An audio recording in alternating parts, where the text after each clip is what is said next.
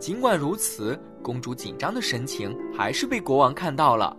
国王问：“孩子，你在担心什么？门外是一个巫婆吗？还是新型冠状病毒？还是一只生病的野生动物？”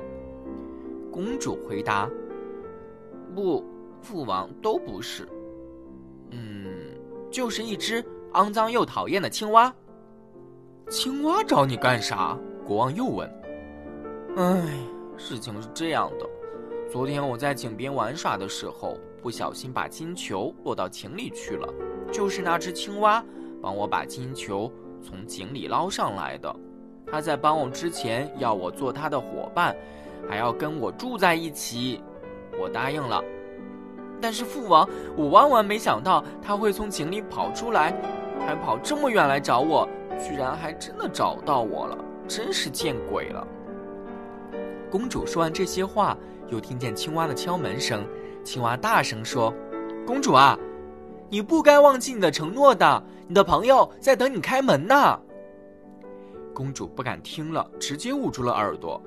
国王这时候说：“孩子，你既然答应了，就该说话算话，去，让青蛙先生进来。”公主没办法，只好不情愿的开了门。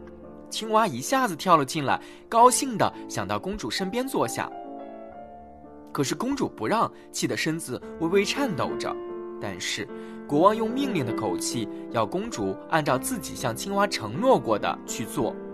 于是青蛙在公主身边坐下来，吃得津津有味。可是公主却什么都吃不下了。吃完饭，青蛙说。我累了，你带我去你的房间里休息吧。公主紧紧皱起了眉头。不，我绝不同意。国王用严厉的目光直视着女儿。不，你应该说请。于是，公主只好一边叹气，一边低声说：“那好吧，请跟我来。”公主一想到这只冰凉凉、湿漉漉的青蛙将和自己睡在一起，就委屈的要哭出来了。国王对公主的表现感到很生气，他说：“我们不应该轻视那些帮助过我们的人。你是国王的女儿，国王的女儿应该比别人更清楚这一点。”公主低着头把青蛙带进了自己的房间，却并没有按照答应的那样。让青蛙和自己睡在一起，而是把青蛙搁在了一个墙角，自己上床睡了。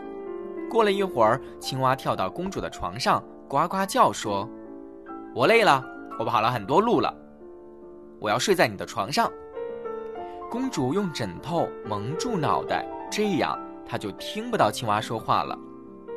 你的老爸已经对你说的很清楚了，你不把我放在床上，我就去告诉你的父王。公主叹了口气，只得把枕头往一边推了推，让青蛙睡在了枕头上。天刚亮，青蛙就醒了。它跳出了公主的卧室，跳下了楼梯，又跳出了宫殿的大门。一整天，青蛙都没有再露面。公主以为那只青蛙再也不会来烦她了。然而，到了睡觉的时候，公主又听到了青蛙的敲门声。没办法。公主只好把青蛙放进卧室里。第二天早上，青蛙又不见了。公主以为这次青蛙不会再回来了。不过说实在的，公主已经不讨厌和害怕青蛙了，甚至还有点可怜青蛙。整整一天，公主都没有见到青蛙的影子。